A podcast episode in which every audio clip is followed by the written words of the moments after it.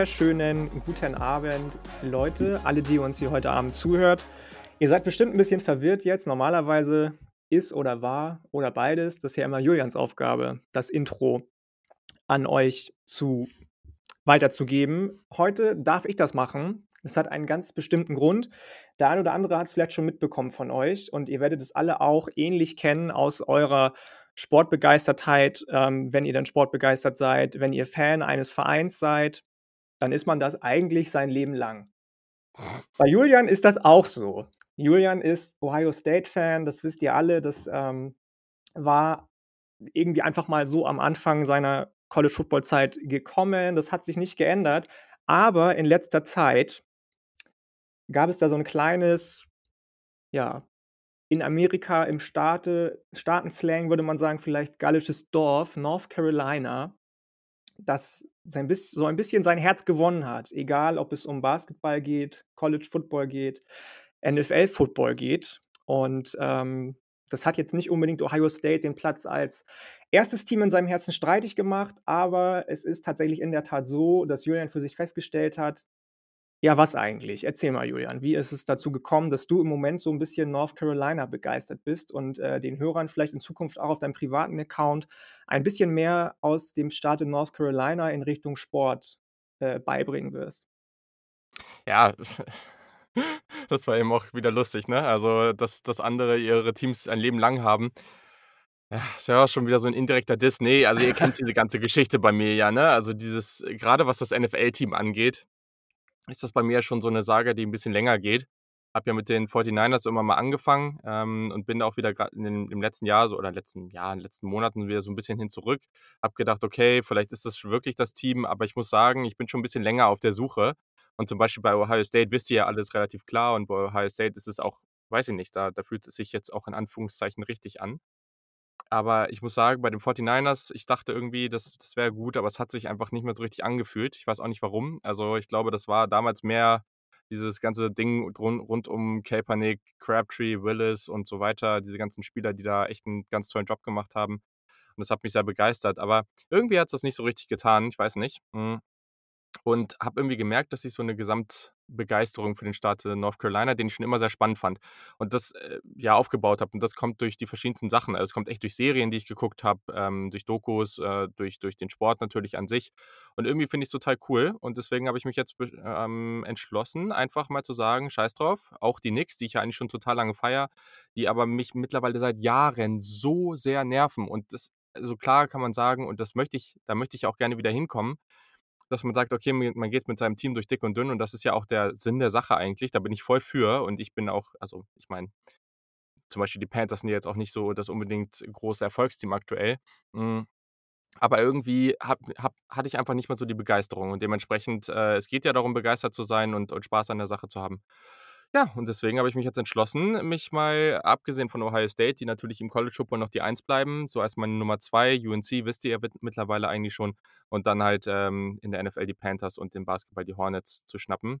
Und genau, hat natürlich nichts damit zu tun, dass ich jetzt die Knicks oder die 49ers nicht mehr mögen, nicht mehr mag. Also ich denke da, äh, ich, ich werde immer noch Sympathien haben auf jeden Fall. Und ich hoffe auch, dass ich trotzdem noch beim, zum Beispiel beim Niners Huddle oder so mal am Start sein darf. Also Shoutout an den Frank, ne? Also ich hoffe, ihr nehmt mir das nicht zu böse. Aber genau, also auf jeden Fall ähm, bei, bei der NFL und jetzt gerade auch, wenn es in die, in die Draft-Season geht und so, dann werdet ihr tatsächlich zwei Panthers-Fans am Start haben. Also das wird, glaube ich, ganz witzig. Bin mal gespannt, wie sich das entwickelt. Aber ja, also ich glaube, ich, ich bin auf jeden Fall gerade sehr begeistert. Ich freue mich und das macht den Sport für mich jetzt auch nochmal wieder irgendwie ein bisschen cooler und spannender. Und ja, ich glaube, das ist am Ende natürlich das, worum es eigentlich gehen soll. Absolut. Ich bin ja sowieso parteiisch als Panthers-Fan, UNC-Sympathisant und äh, ich kann nur sagen, als ich das das erste Mal gehört habe, dachte ich, warum nicht gleich so? Aber heute haben wir ja noch ein bisschen was vor, weil war ja ein verrücktes Wochenende. Absolut. Wir wollen mit euch ein bisschen in die Pac-12 reingehen, bevor wir das machen. Aber natürlich das Spiel der Spiele vom Wochenende. Viele haben es auch als das Spiel der gesamten College-Saison angepriesen. Coastal Carolina gegen BYU beleuchten. Ähm, am Ende hat Coastal Carolina gewonnen. Wie hast du das Ganze wahrgenommen? War das für dich das Top-Spiel, auf das alle hingefiebert haben? Oder hast du dann doch eher gedacht, okay, Group of Five? Äh, ne, eben nicht. Also, ich muss sagen, das war halt schon echt 'ne 'ne verrückte Geschichte. Also, ich habe eben auch noch 'n anderen Podcast gehört und muss echt sagen also, das war BYU gegen Coastal Carolina, weißt du? Also, das ist 'n Spiel, da würde sonst niemand drüber sprechen. Und ich glaube, es gab halt 2 ganz verrückte Geschichten daran. Das war einmal der Faktor, dass wir, na ja, hier jetzt 'n Match-up hatten, was innerhalb von 2, 3 Tagen zustande gekommen ist, was ja schon mal sehr, sehr cool ist und was auch so anders ist und und wo der College Football sonst irgendwie 15 Jahre im Vorhinein die Spiele scheduled und und man hat jetzt gesehen, es geht auch spontan. Und dann, dass das einfach 2 Teams sind, die sonst ja nicht so wirklich relevant sind und auf einmal haben die so ein Match-up abgerissen, so ein krankes Spiel. Das war so intensiv, das das zu gucken. Also, ich glaube, es gab wenig Spiele in in meiner gesamten Zeit, in der ich College Football geguckt habe, die so intensiv für mich waren. Daher war mega. Also, ich hatte hatte richtig Spaß. Ich fand's auch gut. Also, ich muss sagen, ich fand am Ende das Spiel dann doch relativ, ja, marginal irgendwie. Also, es war jetzt nicht so, dass beide 'n Feuerwerk Ne, abgeschossen überhaupt haben. nicht. Ich finde tatsächlich, dass man Coastal Carolina oder wir in dem Fall Coastal Carolina letzte Woche 'n bisschen Unrecht getan haben. Ich hätte nicht erwartet, dass sie gegen die Mhm. so physischen BYU Cougars so wahnsinnig gut min mithalten können auf beiden Seiten, sowohl vorne als auch Mhm. hinten. Hat vor allem der Speed irgendwie gestimmt. Ich habe total gefeiert, dass die O-Line von den Chanticleers, die ja für meine Begriffe irgendwie absolut undersized ist, äh, immer die D-Line der BYU Cougars gedoppelt hat. Das fand ich super witzig. Äh, irgendwie Mhm. habe ich bei jedem Play das Gefühl gehabt: „Hä, es sind ja 2 Leute von je von von Coastal immer auf BYU drauf und trotzdem ist jeder gecovert.“ So, das war irgendwie irgendwie war das merkwürdig, aber total schön zu sehen. Man hat gesehen, was wir letzte Woche auch gesagt haben, was viele auch immer sagen, dass Grayson McCall genau der richtige Quarterback für dieses System ist. Nur 85 Yards geworfen, aber hey, die richtigen Bälle geworfen. Ähm, wie hast du den kleinen, ja, Brawl zur Halbzeit wahrgenommen?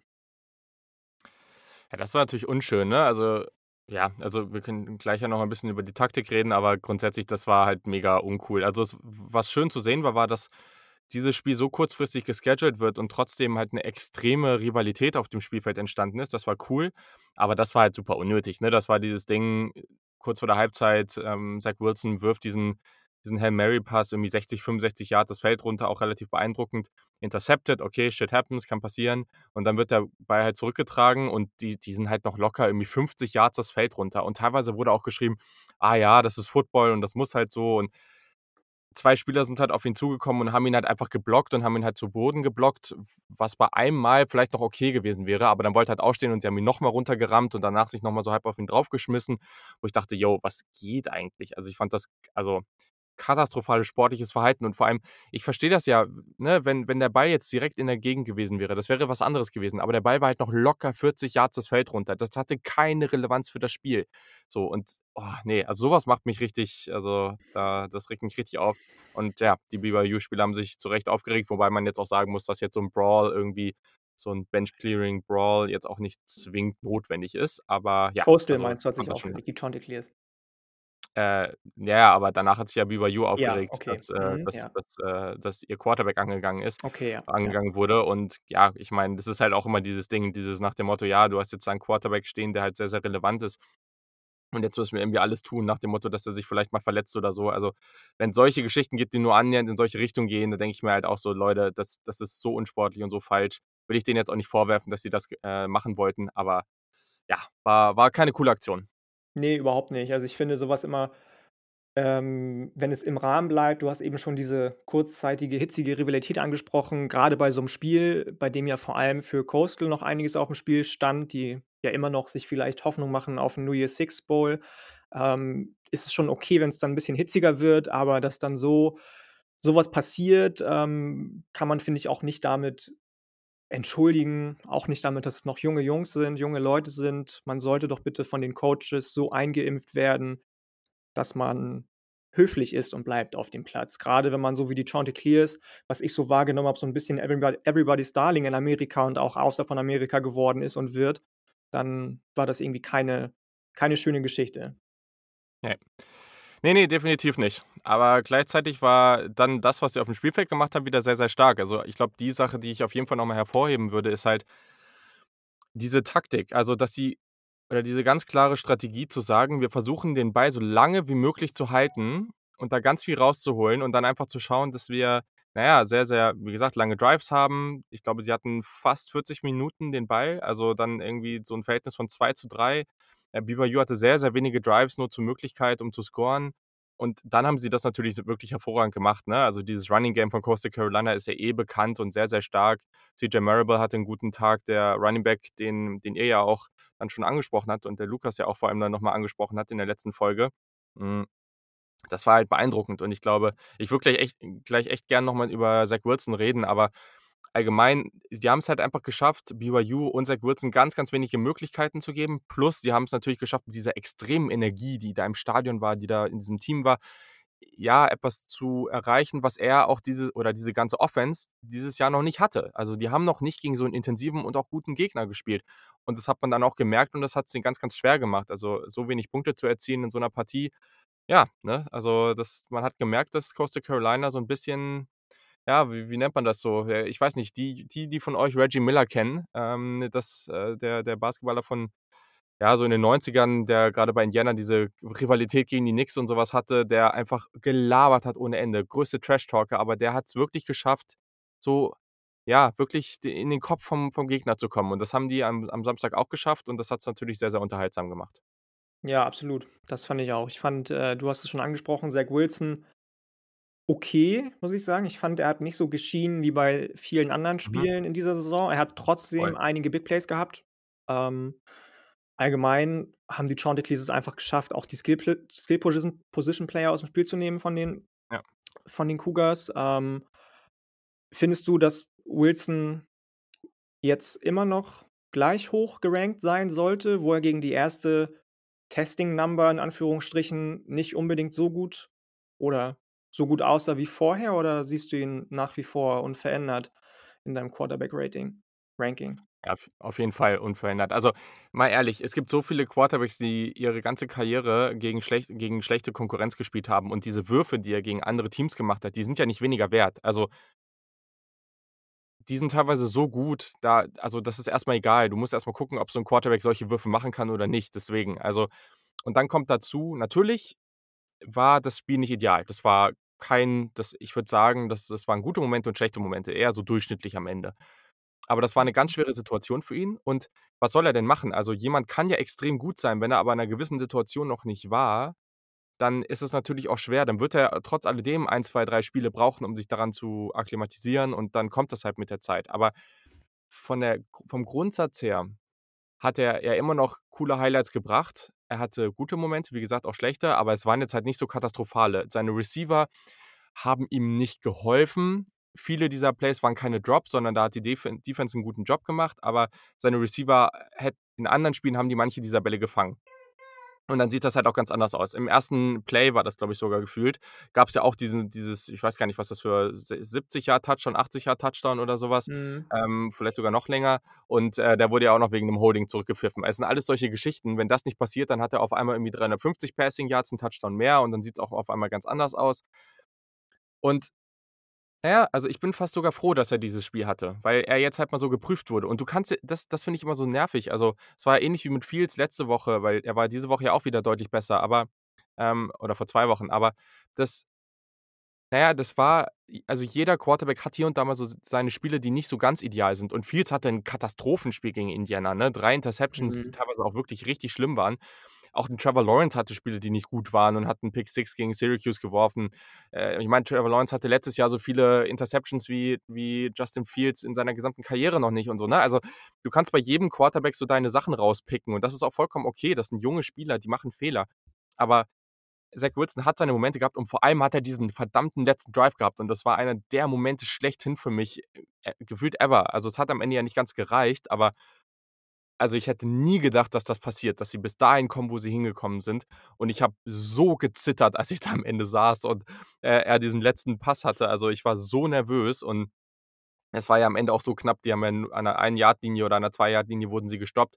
Aber das war so gut, was er da teilweise gemacht hat. Und ja, also, ähm, ich ich werde ihm das jetzt nicht negativ anrechnen und ich habe auch schon von vielen so von vielen Experten aus den USA gelesen, ähm, dass dass das bei denen relativ ähnlich ist. Daher, ähm, fühle ich mich eigentlich ganz gut damit und ja, bin gespannt, wie's weitergeht. Dito und Period. Das sollte auch jetzt gar keine, äh einleitende Hate-Frage werden. Ich sehe das ganz genauso. Ich bin da total bei dir. Ich fand sowieso, was du auch gesagt hast, begeisternd, was er aus dem letzten Drive noch gemacht hat. Dass es dann nichts geworden ist, nachher mit dem Sieg, muss man ja auch einfach sagen, war nicht sein Fehler. Also die Chanticleers Defense steht erst falsch und schafft es trotzdem, ihn zu stoppen weil, oder den, den äh, Angriff zu stoppen, weil drei der vier Leute auf den Receiver raufgehen. Ja. So, wenn da einer zu wenig gewesen wäre, dann wäre der Receiver durch gewesen, BYU hätte gewonnen, es hätten alle darüber gesprochen. Zach Wilson war genau im richtigen Moment da und von daher, ich sehe das auch so. Also, alles gut. Bin ich ganz bei dir. Ja. Ja, voll. Also, wie gesagt, man darf man darf kritisieren, aber Ja, teilweise ja. wurde mir da auch zu viel kritisiert, weil also, du kannst jetzt nicht von jedem Quarterback erwarten, dass er konstant nur irgendwie die die A-Plus-Leistung abruft. Das ist irgendwie auch 'n bisschen unrealistisch. Ja, eben, absolut. Sehe ich auch so. So, genau. Und an der Stelle dann auch noch mal kurzer oder kurze Ankündigung. Wir gucken natürlich immer, was wir noch so Neues machen können. Wir hatten jetzt noch 'ne neue Idee. Und zwar wird es jetzt also, das hatten wir schon so 'n bisschen in der Pre-Draft-Zeit, dass immer mal wieder Leute von gewissen Fanclubs oder Fans allgemein von NFL-Teams reingekommen sind, um über die Draft-Needs zu sprechen. Und ich hatte gedacht, es wäre eigentlich ganz cool, jetzt schon mal irgendwie 'n bisschen zu gucken, okay, was sind so die Needs der Offseason? Ich glaube, wir verstehen uns auch so 'n bisschen als so 'ne Art Teambuilding-Podcast und da einfach zu gucken, okay, was sind so die Needs der Teams, ähm, für die Offseason? Wo soll es so hingehen? Und das wird aber was sein, was eher so 'n 10 Minuten Max-Format sein wird, äh, was äh, was auf Video gemacht wird und das werden wir dann überall auf Instagram, Twitter, YouTube und so weiter posten. Es werden ganz informelle, schnelle, kleine oder kurze Formate sein mit, äh, Fans und so weiter. Und da, ähm, ja, könnt ihr uns auch gerne Bescheid sagen, wenn ihr da am Start sein wollt. Also, auch gerne, wenn ihr irgendwie von Fanclubs seid oder so was. Da freuen wir uns auch sehr drüber, einfach mal mehr mit mit euch allen in in Kontakt zu kommen, grade dann auch in der Draftzeit. Da kann man auch sehr gerne dann mal irgendwie in eurem Podcast oder in unserem Podcast mal was zusammen machen. Also, ich finde so was immer ganz schön. Daher also, meldet euch da gerne und die ersten 1, 2 Leute habe ich da auch schon am Start und das wird, glaube ich, 'ne ganz runde Sache.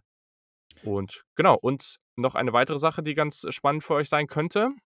Wir haben ja schon einige Supporter und das ist auch ziemlich cool.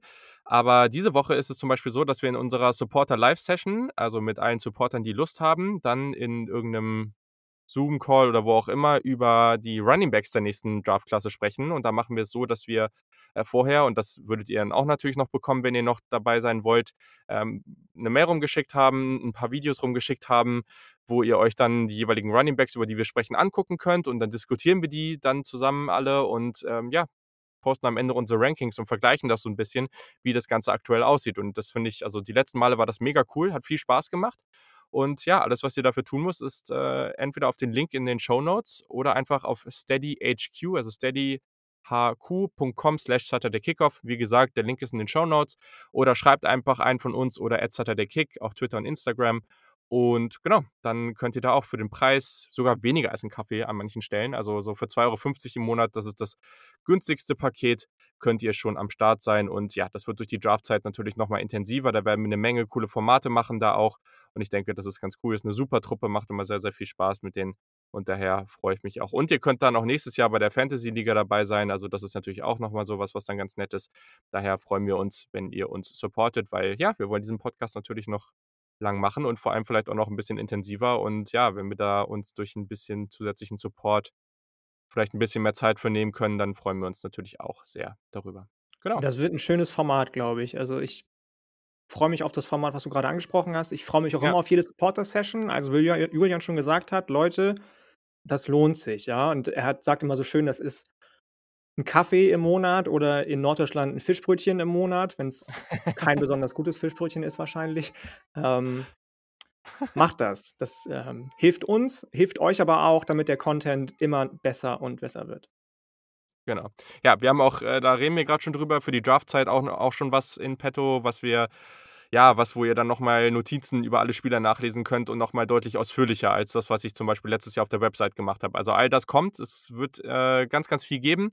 Also, ich denke, ihr werdet euch darüber freuen, grade zur Draftzeit. Das ist ja auch das Thema, was die meisten von euch dann noch mal 'n gutes Stück mehr interessiert.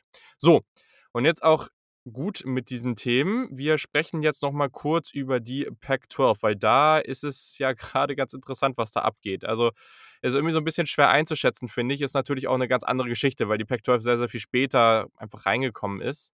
Ähm, und ja, also, keine leichte Situation. Aber wir hatten halt auch 'ne gewisse Erwartung an Teams wie Oregon und USC, Grade Oregon wurde dann extrem abgestraft in Anführungszeichen, weil sie halt sehr, sehr viele Opt-outs hatten. Es läuft ja jetzt aber nicht so ganz gut. Dazu gab's 'n paar Upsets dieses Wochenende. Fang mal gerne irgendwo an, wo du anfangen willst. Äh, wir wir sprechen sicherlich 'n paar Spieler an, aber genau, wie wie siehst du das Ganze grade? Lass uns doch gleich bei Oregon anfangen. Also, Mhm. ich muss sagen, Oregon tut mir 'n bisschen leid tatsächlich. Du hast Mhm. es schon angesprochen, dass sie natürlich abgestraft wurden in Anführungsstrichen, auch wenn diese Opt Opt-outs allzu verständlich sind von Spielern wie Mhm. Penei Sewell zum Beispiel. Sie sind gut gestartet in die Saison mit 'nem Quarterback, Tyler Shough, der ins kalte Wasser geworfen wird beziehungsweise wurde, nachdem Justin Herbert in die NFL gegangen ist und immer relativ okay aussah bisher, wenn nicht sogar noch mehr. Der steht bei 1.645 Total Offensive Yards, was die meisten aller Zeiten nach 5 Spielen für einen Quarterback bei Oregon sind. So, trotzdem sieht er jede Woche irgendwie nur okay aus, weil er unheimlich viele falsche Entscheidungen trifft, wenn er durch seine Reads geht oder wenn's darum geht, den Quarterback-Sneak zu nehmen, nicht zu nehmen, zu laufen, nicht zu laufen, zu scramblen, nicht zu scramblen. Ich werde nicht so ganz warm mit dem, muss ich sagen. Ähm, Mhm. und defensiv sah das ja bis jetzt dieses Wochenende, was jetzt vorbei ist, auch nicht immer schön aus. Ähm, grade die Secondary ist auch ordentlich malträtiert durch die vielen Opt-outs. Dieses äh, dieses Wochenende war es endlich mal gut, was die Defensive gemacht hat. Aber wenn du dann eben trotzdem so viele andere Probleme hast, auch dass die O-Line zum Beispiel komplett neu ist, dann muss man sich meiner Meinung nach grade in so einer Saison wie dieser, in der sowieso alles Kraut und Rüben ist, man sich nicht immer unbedingt vorbereiten kann auf die Spiele, weil irgendwelche Covid-19-Fälle wieder sind und dass die Facility down geschattet wird, nicht unbedingt wundern oder das sogar schlimm finden, dass man bei 3-2 steht. Ich persönlich habe sogar so was erwartet für die Pac-12, nicht nur für Oregon. Ähm, sehe jetzt nicht irgendwo irgendwie, dass man Mario Cristobal und seinen Staff dafür verantwortlich machen sollte könnte. Die Jungs von Oregon schon gar nicht. Wie siehst du das? Also, ich sieht natürlich nicht so schön aus, 3:2, aber ich finde es jetzt nicht unbedingt bahnbrechend schlecht oder schwierig, sagen wir mal so. Ich finde es auch ganz schwer. Also, die Erwartungen an Oregon waren groß, aber du musst halt auch sehen, was ist was hast du am Anfang für 'ne für 'n Team gehabt? Du hast gesagt, ne, Sewell alleine, ne, als als Tackle, aber grade auch die Secondary vor allem, ne, und und ja, alles, was du wie du dich einspielen kannst über 'ne längere Saison, das ist ja 'ne ganz andere Nummer. Vor allem, du hättest am Anfang dieses Spiel gegen Ohio State gehabt, was wir ja eigentlich im Non-Conference-Schedule hatten und so. Jetzt sieht das ganz, ganz anders aus. Und ja, ich kann's nicht so richtig einschätzen. Also, Oregon überzeugt natürlich nicht so, wie wir's uns erhofft hatten. Gleichzeitig werde ich sie nächstes Jahr wahrscheinlich trotzdem wieder ganz gut finden. Also, Tyler Shough, ja, ich ich stimme grundsätzlich zu, wobei er auch gute Momente hat. Also, dieser, ähm, Touchdown auf Johnny Johnson in jetzt gegen Cal, der war halt Bombe, ne? Wie er in der Pocket hochgeht und dann dieser Ball und der hat schon 'n guten Arm. Also, deswegen, das Talent ist da. Aber ich glaube, Oregon wird halt jetzt auch noch mal ganz stark davon na ja, ganz stark davon profitieren, dass sie jetzt dieses Jahr diese Defensivklasse hatten, Recruiting-Klasse, die wirklich hervorragend ist, nächstes Jahr noch mal älter ist, erfahrener ist und nächstes Jahr kommt noch mal 'n bisschen mehr Offensivtalent rein. Da finde ich's aber ganz interessant, weil also, Oregon hat ja jetzt grad gegen Cal verloren und jetzt vielleicht mal so 'n Vergleich zu ziehen, hm oh, der Vergleich ist schwer, aber ich finde das ganz interessant, weil grundsätzlich ist eine Sache sehr, sehr crazy und zwar also, Arizona ist allgemein nicht so gut, aber von Arizona State hatten wir wir hatten große Erwartungen an sie und wir hatten ja auch vielleicht oder haben vielleicht gesehen, dass die potenziell irgendwie gegen Oregon im Championship-Game spielen könnten. Und der Starter Arizona steht grad bei 0 und 6, was irgendwie ziemlich verrückt ist. Und Arizona State steht ja auch bei 0 und 2, hatten Corona-Fälle, dadurch bisher nur 2 Spiele gemacht. Aber die haben halt Jayden Daniels und sonst grade auf den Skill-Position Positionen ganz, ganz, ganz, ganz, ganz viele Freshmen und sehr junge Spieler und die spielen halt auch extrem viel. Und das sieht man auch teilweise. Da ist Talent, aber sie spielen halt teilweise auch noch jung. Und das ist was, wo ich mir denke so: „Hm, bei Arizona State nächstes Jahr, da könnte ich mir vorstellen, grade mit Jayden Daniels im letzten Jahr, dass es dann schon noch mal positiv weitergeht.“ Aber Oregon könnte ja dann an 'nem ähnlichen Schritt an an 'ner ähnlichen Position sein so, ne? Also, ich muss jetzt noch mal gucken. Ich glaube, Johnny Johnson zum Beispiel ist, glaube ich, 'n Senior, sodass dass da schon einiges wegfällt. Und wenn man sich dann auf so junge Spieler verlassen muss offensiv, ja, weiß ich nicht. Also, da kommt's natürlich auf Quarterback-Frage an. Kann Tyler Shough wirklich so gut werden? Kommt da 'n anderer Quarterback rein? weiß ich nicht. Also, da ist ganz, ganz viel Talent, aber ich bin mir noch nicht so sicher, wie wie schnell die das jetzt auch wirklich aufs Feld bringen können. Also, so 'n richtig guter Quarterback oder so 1, 2 Instanzen, die erfahren und richtig stark sind, die machen halt dann doch schon oftmals den den großen Unterschied.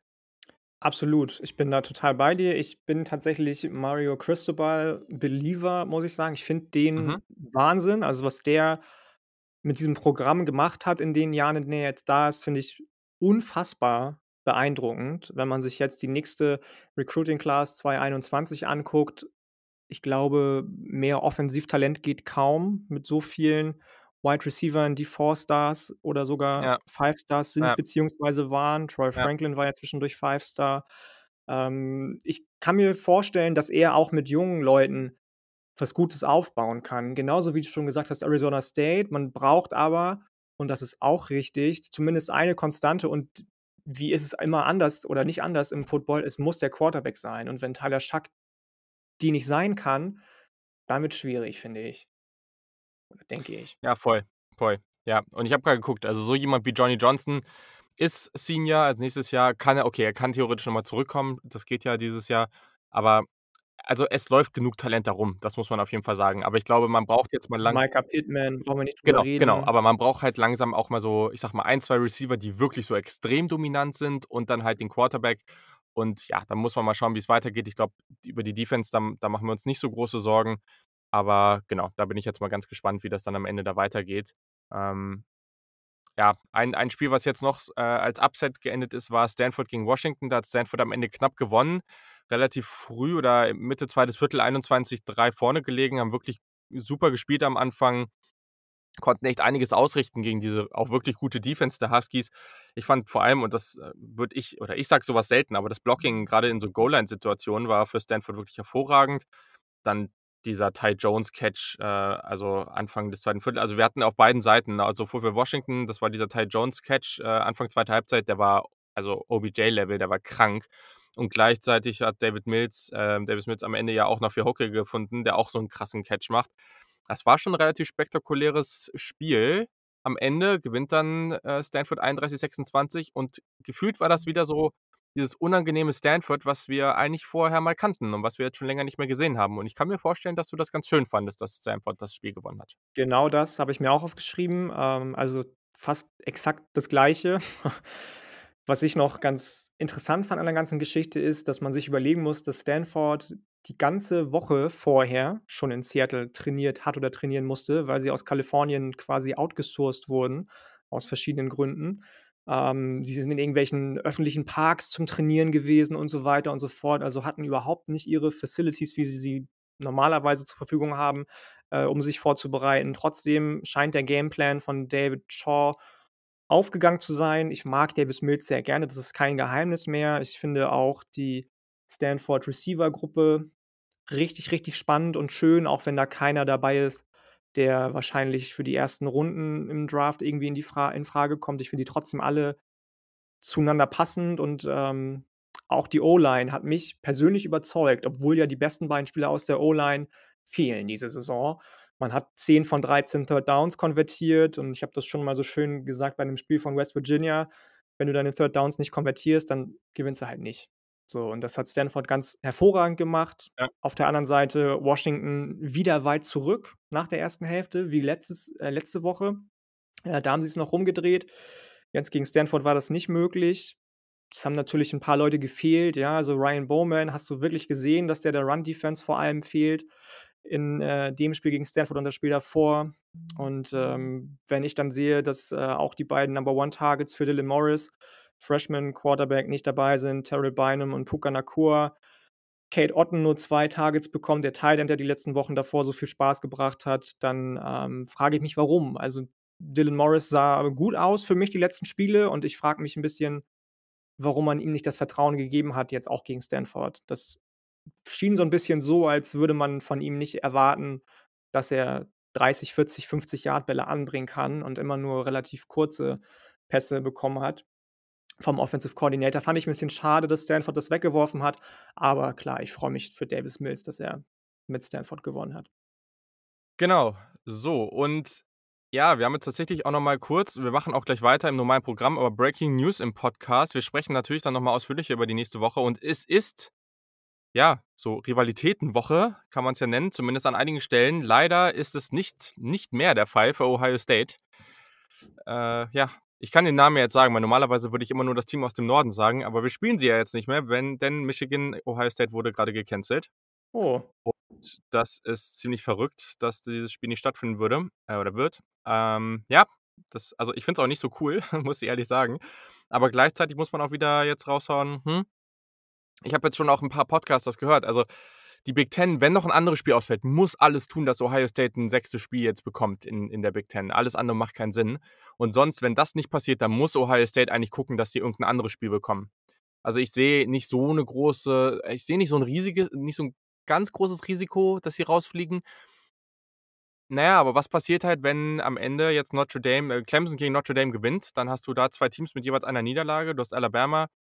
Ja, und dann musst du halt gucken, was passiert, zum Beispiel mit Texas A&M, ne?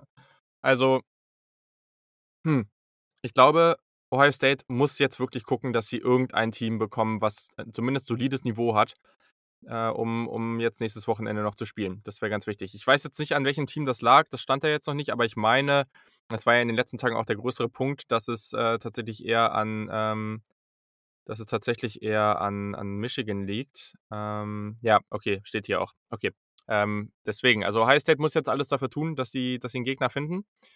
Der Meinung bin ich definitiv. Aber genau, darum soll's jetzt nicht gehen. Da können wir später noch mal drüber sprechen.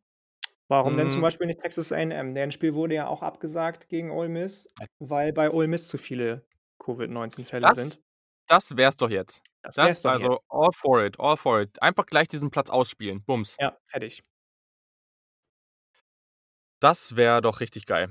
Warum nicht? Also, ich bin voll am Start. Äh, das wäre natürlich gleich auf einmal das Spiel des Wochenendes. Also, äh, irgend so 'ne Art von Partie müssen also, es wäre echt mega cool. Wäre ich wäre ich voll dabei. Voll die gute Idee. Also, können wir ja mal einsenden. Mal gucken, was äh, was die ADs da sagen. Ähm, aber wir haben doch schon mal den perfekten Vorschlag geliefert. Absolut. So, perfekt. Also, dann, äh, würde ich jetzt sagen, lass mal ganz kurz auf die restlichen Spiele gucken oder noch 1, 2 Partien, die du irgendwie interessant fandst, äh, was ja, was was ist dir noch aufgefallen? Wir können ja kurz genau, vielleicht sagst du noch mal 1, 2 Worte zu A&M gegen Auburn, wenn wir jetzt, äh, Texas schon angesprochen haben, Texas A&M natürlich. Ähm, wie was ist dir da so aufgefallen? Ja, Auburn war Auburn, beziehungsweise Bo Nix war Bo Nix, wie wir ihn alle nicht lieben. Und, äh, Texas A&M hat das aufs Feld gebracht, was man von ihnen erwartet, hat die Offensive im Griff gehabt, die Defensive im Griff gehabt. Obwohl sie hinten gelegen haben, zwischenzeitlich, äh, sah es für mich nie so aus, als würde Texas A&M irgendwo irgendwie Gefahr laufen, das Spiel zu verlieren. Ähm, Kellen Mond war jetzt nicht unbedingt der Kellen Mond, der in den letzten Wochen war, für meine Begriffe zumindest. Das sah dann doch wieder 'n bisschen komisch aus, dieses Wochenende bei ihm. Aber ansonsten ist es genau das, was du, glaube ich, auch schon mal gesagt hast vor 'n paar Monaten in 'nem Podcast. Auburn ist so 'n richtiges Wildcard-Team einfach. Du hast Wochen, da spielen, laufen, werfen, tackeln die sich die Seele aus'm Leib. Und dann hast du wieder Wochen wie jetzt gegen Texas A&M, da funktioniert gar nichts, zumindest bei Mhm. Bo Nix nicht. Und jetzt sind wir wieder bei dem Punkt, den wir eben schon bei Oregon angesprochen haben. Wenn dein Quarterback nicht funktioniert, hast du wenig Chancen, erfolgreich zu sein. Natürlich war er ein high touted oder taunted, ich weiß es nicht, wie man so schön sagt im Englischen, Recruit aus der Highschool, aber Mhm. da muss halt auch irgendwas dahinter kommen dann, ne? Also, der ist jetzt in seinem 2. Jahr. Typischer Sophomore-Slump würde ich bei ihm gar nicht sagen, weil's auch im 1. Jahr nicht so gut war. Für Texas A&M natürlich mega, ja? Also, gegen 'n Team wie Auburn gewonnen, das national immer noch Beachtung findet, auch bei allen Leuten, die irgendwie dafür verantwortlich sind, die Playoff-Ränke äh, zu zu besetzen. Mhm. Deswegen konnte es für die eigentlich nicht besser laufen. Ja, ist richtig. Gehe ich voll mit, auf jeden Fall. Cool. Sonst, was waren noch Spiele, die dich am Wochenende begeistert haben oder die die du ganz cool fandst? Also, ich würde jetzt nicht unbedingt sagen, begeistert haben, aber ich habe, ähm, bei Miami ganz erstaunt zugeguckt. Die haben ja jetzt, glaube ich, 3 Mhm. oder 4 Wochen Pause gehabt. Ich weiß es gar nicht so genau. Ja, Oder ich noch glaube, länger, glaube ich. ja. Mhm. Ähm, und dann haben sie gegen Duke gespielt und einfach mal 48:0 gewonnen. Das 1. Mal, glaube ich, seit 2008, dass sie auswärts 'n Opponent, ähm, bei 0 gehalten haben. Ich strafe mich gerne auch Lügen, wenn das jetzt die falsche Statistik ist, aber irgendwie so was meine ich gelesen zu haben. Kann aber auch sein, Mhm. dass es bei dem anderen Spiel, dass es 'n Shutout war, bei Rice gegen Marshall nämlich so war, das ich gleich noch kurz ansprechen wollte. Ähm, Derrick King sah mega aus. ändert für mich jetzt nichts daran, dass er für mich kein NFL-Quarterback ist, muss ich ganz ehrlich sagen. Zumindest nicht für irgendeine Starting, äh. Hot Take? Hot Take. Richtig. Alles andere sah auch mega aus. Also, die Skill-Position-Player waren mega, die Defensive, vor allem Quincy Roche, der mein Defensive Player of the Week ist, einer von beiden, der ja der kongeniale Partner von Gregory Russo sein sollte. Jetzt ist Russo nicht dabei. 6 Tackle, 3 Tackle for Loss, 1,5 Sacks, 1 Forced Fumble und 1 Fumble Recovery. Kann man schon mal so auflegen. Fand ich richtig, Mhm. richtig gut. Und, ähm, ja, Miami tut mir so 'n bisschen leid, muss ich ganz ehrlich sagen. Spielen 'ne wahnsinnig gute Saison unter Manny Diaz, haben natürlich gegen Clemson verloren, stehen genauso wie Clemson bei einem Win äh, eine einem Loss, aber haben de facto keine Chance mehr aufs Championship Game und, ähm, sind der nicht lachende Dritte in dem Fall in der ACC. Leider, Stand jetzt. Hm, das ist noch mal 'ne ganz interessante Sache. Wir sprechen gleich auch noch mal kurz über die Championship Games, aber lass mal kurz gucken. Hm, wenn wir nämlich auf das, College Football Playoff Ranking gucken das ich jetzt grade hier, äh, gar nicht parat habe. Das ist natürlich jetzt wieder super. Hm, muss ich noch mal kurz aufrufen, weil das wäre ja interessant zu sehen, ne? Also, die spielen jetzt gegen North Carolina. Auch noch mal gutes Spiel, auf jeden Fall. Und es wird sicherlich auch mega unterhaltsam. Also, definitiv eine der cooleren Partien, ähm, würde ich mal so sagen. Hatten wir uns ja auch lange drauf gefreut, auf jeden Fall.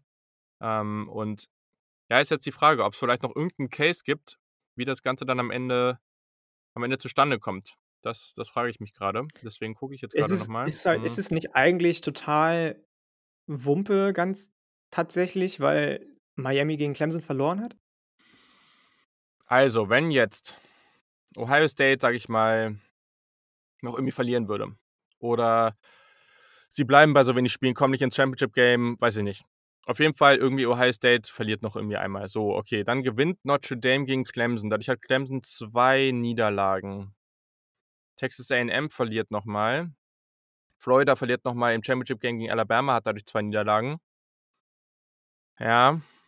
Also, ich glaube, Indiana würde irgendwie noch 'n bisschen rausfallen, wenn Miami diesen Sieg gegen UNC und so was hat. Das Problem ist dann 'n bisschen Cincinnati, weil Cincinnati dann Wollte ich höchstwahrscheinlich fragen. Meinst du dann nicht eher, dass sie Ja. dann doch Mhm. endlich mal das Group of Five Team mit in die Playoffs reinnehmen? Ja. Was mich natürlich Ja. freuen würde, dich wahrscheinlich auch, aber ich kann mir Ja. beim besten Willen nicht vorstellen, auch wenn ich's schade finde und Miami wirklich 'ne tolle Saison spielt, dass sie noch irgendeinen Shot auf auf das Playoff haben. Ja, das Ding ist ja, dass sie eigentlich also, Cincinnati sollte eigentlich diese Woche gegen Tulsa spielen. Das passiert jetzt nicht. Die werden wahrscheinlich im Championship Game dann auch noch mal gegeneinander spielen die Woche danach, aber trotzdem wir kennen das ja, wenn man zweimal in kurzer Zeit oder allgemein zweimal in der Saison gegen das gleiche Team spielt, ist es immer sehr, sehr schwer, das gleiche Team zweimal zu schlagen. Also, das hätte dann natürlich so kommen können. Und sobald Cincinnati einmal verliert, ne, sind sie wieder drin. Aber ich irgendwie so in einer Partie sehe ich das grade nicht. Also, Mhm. ja, schwierige Sache. Also, das, äh na ja, okay, gut. Hätte ja hätte ja klappen können, aber anscheinend, glaube ich, finden wir da nicht so wirklich den Weg dahin. Ähm, genau, du wolltest, äh, Rice und Marshall noch mal kurz ansprechen. Aber auch nur ganz kurz tatsächlich. Bei Mhm. Rice passt vielleicht heute zu der Folge ganz gut, weil wir auch schon über Stanford gesprochen haben, ist ja der ehemalige O-Line-Coach von Stanford tätig und der hat wirklich in bester damaliger Stanford-Manier sein Team aufgestellt, seine O-Line aufgestellt, hat 20:0 mit Rice gegen Marshall gewonnen, ein Team aus der Conference USA, das mich zumindest zumindest in Maßen begeistert hat für deren Verhältnisse, kommen ja aus dem Staate West Virginia. Mhm. Ähm, und vor allem gegen den Quarterback Grant Wells, der in der gesamten Saison bis diese zu diesem Wochenende 5 Interceptions geworfen hat, zu 5 Interceptions getrieben. Also, hat er eben mal kurz seine Interception Rate verdoppelt und, ähm, auch wenn Rice beileibe nicht gut gespielt hat, haben sie's geschafft, dass Marshall noch viel schlechter aussah, eben weil der Quarterback 5 Interceptions wirft und das ist immer das, was beim Eye-Test irgendwie ins Auge fällt, zuallererst. Ähm, und deswegen ist Marshall jetzt, glaube ich, auch in Anführungsstrichen endlich bei einer Niederlage angekommen und, ähm, es gibt immer Mhm. weniger Teams, die ungeschlagen in dieser Saison stehen.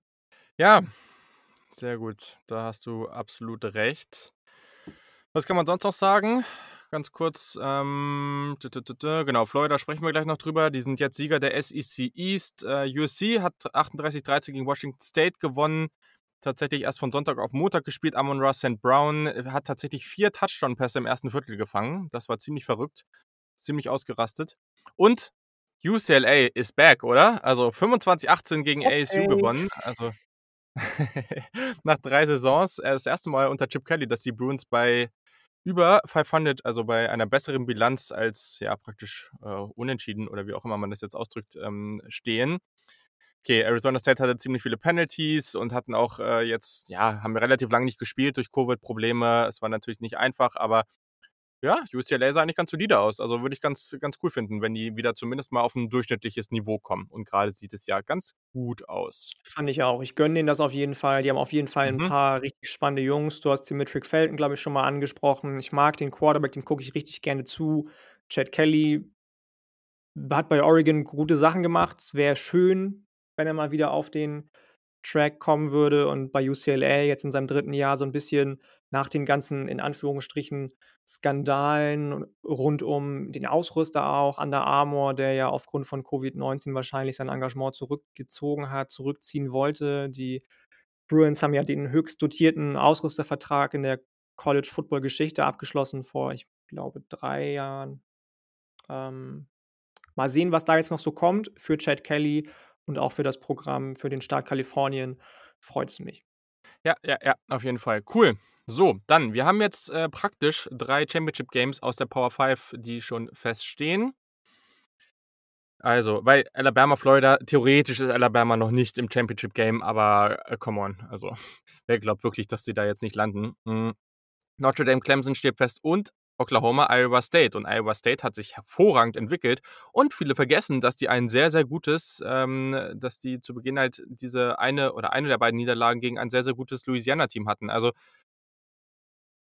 das ist interessant, weil Iowa State hat ja jetzt in den letzten Wochen hervorragend gespielt, gerade auch defensiv sehr, sehr gut. Und ja, Oklahoma hat sich jetzt auch gefunden, definitiv besser, aber ich glaube, das könnte ein sehr, sehr ausgewogenes und gutes Spiel werden. Dann erst in zwei Wochen. Aber was sind so ganz kurz einfach nur deine Gedanken zu den Championship Games?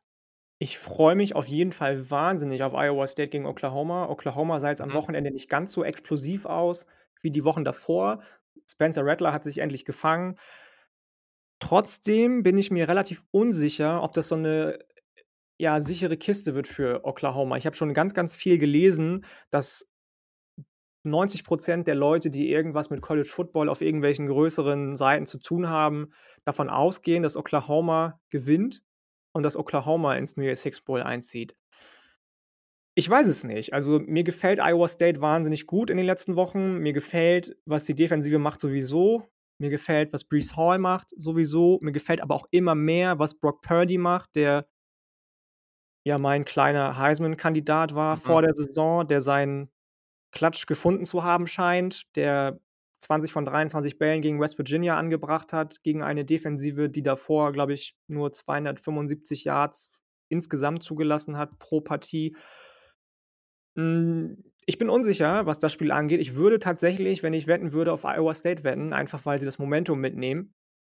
Ähm, auch weil Brock Purdy der erste Quarterback ist bei Iowa State, der 22 Siege in der Programmgeschichte zum Beispiel eingefahren hat für das Programm. Ähm, bei den anderen bin ich mir nicht so sicher tatsächlich. Also, ich kann mir nicht vorstellen du hast es eben schon gesagt, dass Notre Dame noch mal gegen Clemson gewinnt. Dafür war das Spiel mit DJ Uiagalelei viel zu eng am Ende und wenn Trevor Lawrence spielt auch wenn Ian Book in Höchstform ist, auch wenn die Receiver von Notre Dame in Höchstform sind, auch wenn die Defens Defensive in Höchstform sind ist dafür ist Trevor Lawrence, glaube ich, einfach zu abgekocht, dass er sich das irgendwie nehmen lassen Ja. Könnte, würde. Dafür ist, ähm, das ganze ganze Coaching-Staff um Dabo Swinney viel zu abgekocht. Natürlich wäre das so 'ne kleine Cinderella-Story, dass das katholische Notre Dame das Powerhouse Clemson schlägt, nachdem sie endlich mal einer Conference beigetreten sind. Wer weiß, ob sie dann gleich in der Conference bleiben würden. Aber Ja. ich glaube nicht, dass Notre Dame das schafft 'n zweites Mal. Natürlich wäre es, wie gesagt, schön, aber ich lehne mich mal weit aus'm Fenster und sage, Clemson gewinnt das. Und bei Alabama gegen Florida bin ich am allerunsichersten, weil wir alle gesehen haben, was zum Beispiel eine Offensive wie die von Ole Miss mit Alabama machen kann. Ja. Ähm, wenn dann noch jemand kommt wie Dan Mullen mit Kyle Trask, der seit Wochen in Heisman-Form ist, mit Kyle Pitts, der seit Wochen in Heisman-Form ist einer von beiden wird's vielleicht werden, man weiß es nicht. Wenn nicht noch jemand reingrätscht, den wir auch noch behandeln Ja. werden heute. Ähm, ich weiß es nicht tatsächlich. Auch auch Nick Saban hat verstanden, dass man inzwischen 'ne gute Offensive haben muss und dass nicht nur 'ne Defensive reicht, um Championship zu gewinnen. Das finde ich ganz spannend. Aber ich bin mir da echt unsicher und wage mich da nicht an 'ne Prognose ran, ehrlich gesagt. Mhm. DJ Uiagalelei, So so ist spricht doch, oder? Ich ich ich ich wirklich jedes Mal denke ich: „Wie ist es jetzt eigentlich?“ Ich muss es grad noch mal ausprobieren. Ich will's endlich mal richtig schaffen. Ich glaube, das war einigermaßen Das war richtig, richtig, aber okay, das das war richtiger als meins auf jeden Fall, deutlich richtiger. Ja, okay, aber das wird eh noch witzig in den nächsten Jahren auf jeden Fall. Also, ja, bin ich voll bei dir. Also, wir werden natürlich auch noch ausführlicher über über die Spiele sprechen. Ist ja noch nicht diese Woche, aber trotzdem, da also, das sind schon richtige Brecher, die wir die da auf uns zukommen. Also, ich meine, alleine Florida, Alabama und, äh, Notre Dame, Clemson an einem Wochenende, das ist halt schon völlig absurd und dann Iowa. State, Oklahoma, was auch richtig Potenzial hat. Das wird richtig spaßig, da habe ich schon richtig Laune drauf und ja, sehr, sehr cool. Genau, perfekt. So, das haben wir eigentlich alles erledigt. Dann können wir können wir jetzt zu unserer aller Lieblingsteil dieses Podcasts kommen. Und zwar ein bisschen auf die NFL Draft zu gucken, der NFL Draft Watch. Und wir können ja erst mal ich habe jetzt noch mal so einen Spieler mir rausgeschnappt, den ich eigentlich schon immer relativ spaßig finde. Ich weiß nicht, ob ich den damals in der Defensive Draft hatte oder du. Hm, aber genau, und danach hatte jeder von uns wieder einen Kandidaten, den er etwas ausführlicher bespricht oder sich angeschaut hat. Und genau, also ich kann ja mal kurz anfangen, weil das ist ja auch nur ganz kurz. Also Trevor Murr Murrick, ähm, der Safety von TCU. Hm, den hatte ich, glaube ich. Da warst du ist relativ pissed, dass ich neben Cisco auch Murrick Ja, genau. Ja, stimmt. Du hast, glaube ich, erst Andre Cisco genommen und dann und Genau, da war ich irgendwie genau. richtig äh, richtig bedient. Also ja, das sind das ist halt so 'n Spieler, der ist wirklich, wirklich spannend und der kann ganz viel wirklich gut. Das ist jetzt, ähm, sicherlich jetzt nicht so dieser Über-Safety wie einige, die wir in den letzten Jahren da hatten, aber ich glaube, der könnte sich so sneaky zu einem der besseren Safeties der NFL entwickeln. Also klar muss ich den auch noch ausführlicher angucken, aber der hat mir diese Woche auch wieder sehr, sehr gut gefallen. Ja, und deswegen wollte ich den hier unbedingt mal nennen, weil wir über den jetzt schon seit einigen Wochen nicht mehr so ausführlich oder eigentlich gar nicht mehr gesprochen hatten. Genau. Und wenn nachdem du jetzt gleich ähm, oder ich glaube, du machst erst erst mal deine Spieler und dann würden wir über meinen, glaube ich, noch mal 'n bisschen ausführlicher sprechen und danach noch mal allgemein über das Thema reden. Ich glaube, das wird für alle ganz spannend sein. Aber genau, hau du erst mal deine Jungs raus. Ich okay, genau. Also, ich habe ähm, ich weiß nicht, wen du in der Offensive genommen hast, wahrscheinlich oder vielleicht den gleichen wie ich, 'n Freshman Wide Receiver aus der Group of Five, Arkansas State, Corey Tucker Mhm. mit 310 Receiving Yards beim Sieg gegen Louisiana Monroe. Mal eben einen in Anführungsstrichen Fast-Rekord aufgestellt, die zweitmeisten Receiving Yards, die in der Sun-Belt-Geschichte je gefangen wurden, hat er mal eben aufs Brett gelegt als Freshman.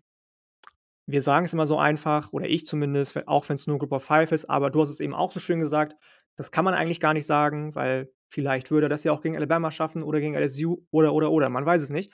Ähm, dann habe ich Quincy Roche schon genannt und, äh, wen ich auch noch ganz schön fand zu sehen in ähm, an dem Wochenende war, auch wenn sie verloren haben, am Ende Amen Akpongemiga, ein aus Nigeria stammender, nach Kanada ausgewanderter mit seinen Eltern Linebacker von Oklahoma State. 12 Tackles und 3 Forced Fumbles.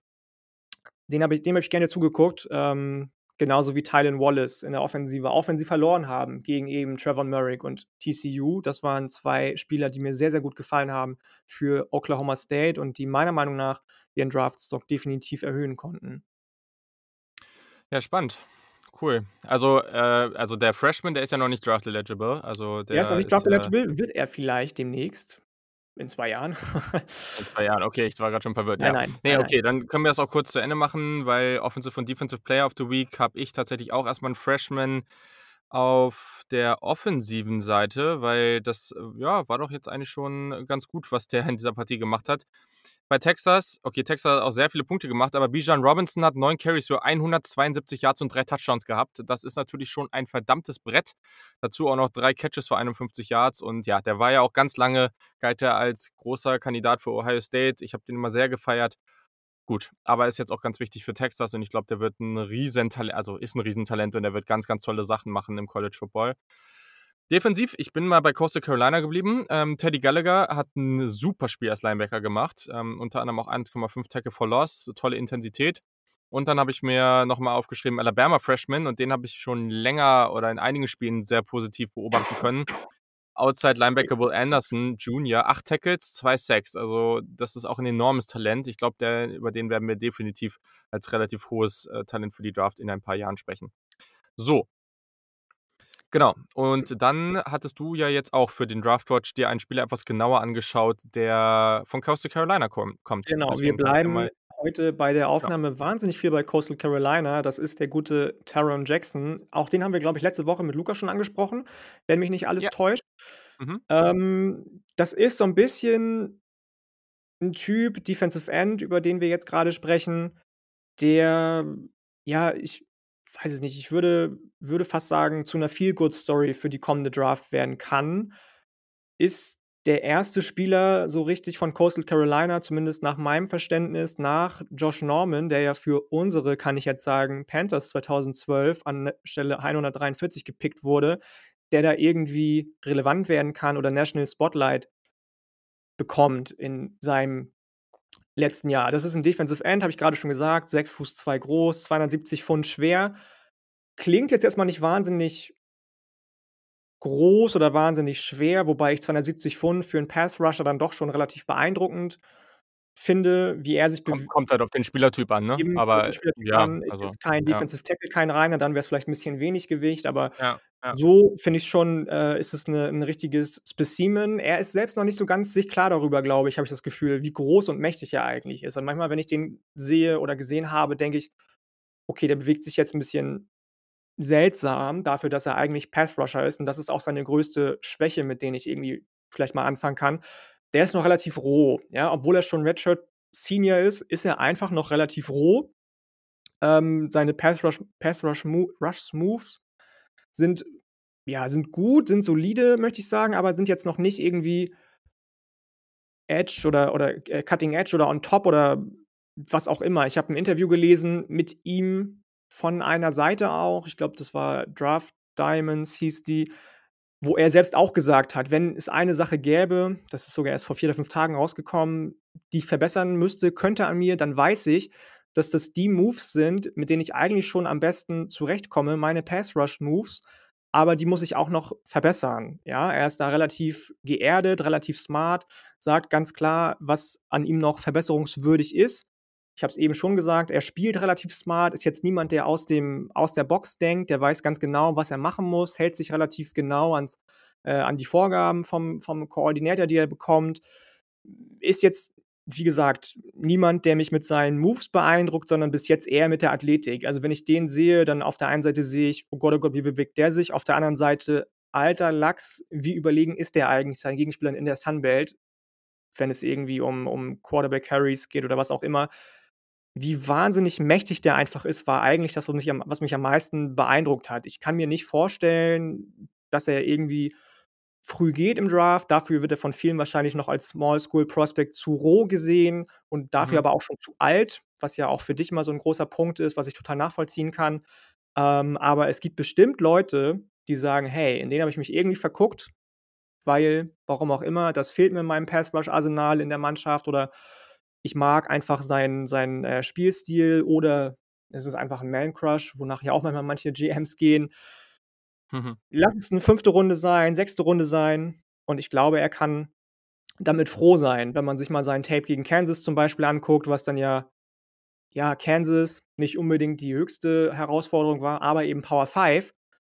Dann sehe ich, wenn er 5 Quarterback-Hits hat, schon, dass er Potenzial hat, auch gegen höhere Competition zu bestehen. Man hat's jetzt auch gegen BYU gesehen, auch wenn er da nicht so in den Zahlen Mhm. glänzen konnte, aber warum nicht? 5. Runde, 6. Runde give it a shot, also why not? Ja, voll. Also, ich glaube, ich sehe da oder ich sehe da auch ganz klares Potenzial, dass er dass er in so 'ner Gegend, äh, dann am Ende gezogen wird. Warum nicht, ne? Also, das, äh, sehe ich schon als relativ wahrscheinlich an und grade nach solchen Spielen, da wird auch 'n gewisses Momentum entstehen. Muss man jetzt mal gucken, aber grade wenn er dann in den athletisch äh, Athletiktests dann auch noch vielleicht einigermaßen gut aussieht, dann, äh, wird das am 3. Tag der Draft sicherlich möglich sein. Ich denke auch. Ist ja auch zum Senior Bowl eingeladen jetzt vor worden Ja. jetzt vor Kurzem, was ja auch für viele Ja. NFL-Scouts noch mal so 'ne kleine Aha-Momentum, äh, darstellt. Und wenn er da seinen vor allem High Motor, hat er in seinem Interview so schön gesagt oder auch gesagt bekommen, zeigen kann, dann warum soll's da nicht den einen oder anderen geben, der ihm die Chance geben möchte? voll. Und, äh, also Experten wie Dane Brugler von The Athletic, die sehen den auch als ganz klares NFL-Talent. Also, ich glaube, da da besteht auf jeden Fall das Upside. Genau. So, ich habe mir einen anderen Spieler angeguckt, der dieses Wochenende hervorragend gespielt hat und, äh, über den wir auch schon auf Twitter einiges, äh, oder sehr viel kommuniziert haben. Und ja, und zwar ist das Devontae Smith, der Wide Receiver von Alabama.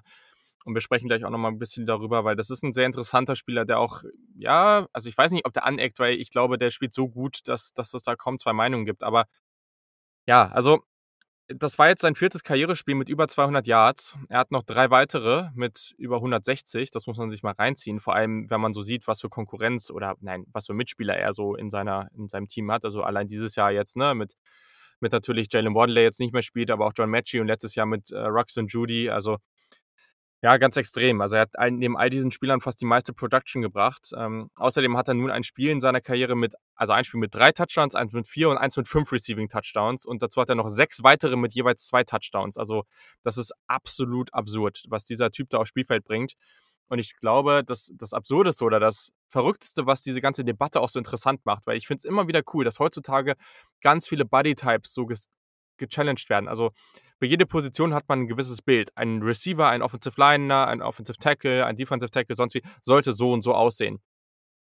Und gerade auf Quarterback sehen wir in den letzten Jahren, dass diese Stereotypen so ein bisschen gechallenged werden und auch hier auf Receiver sehen wir das so ein bisschen. Devonta Smith wurde schon früher aus der Highschool heraus, war er sehr, sehr gut, aber er wurde früh erstmal nicht von Alabama, ähm, hat keine Offer bekommen von Alabama, obwohl er das unbedingt wollte, weil er halt viel zu leicht war. Und irgendwann hat er so ein bisschen zugenommen, dann hat er die bekommen. Und ja, also er ist ja noch immer so 170, 180 Pfund, also relativ klein und schmal und der, der sieht auch so aus. Also ich glaube, die meisten, die den jetzt das erste Mal sehen würden, würden sich denken, ja, okay, also so richtig NFL-Maße hat er halt nicht. Und ich sag mal so, also wenn wir uns am Ende dafür entscheiden, dann seht ihr es auch schon in dem, in dem Titel dieser Folge.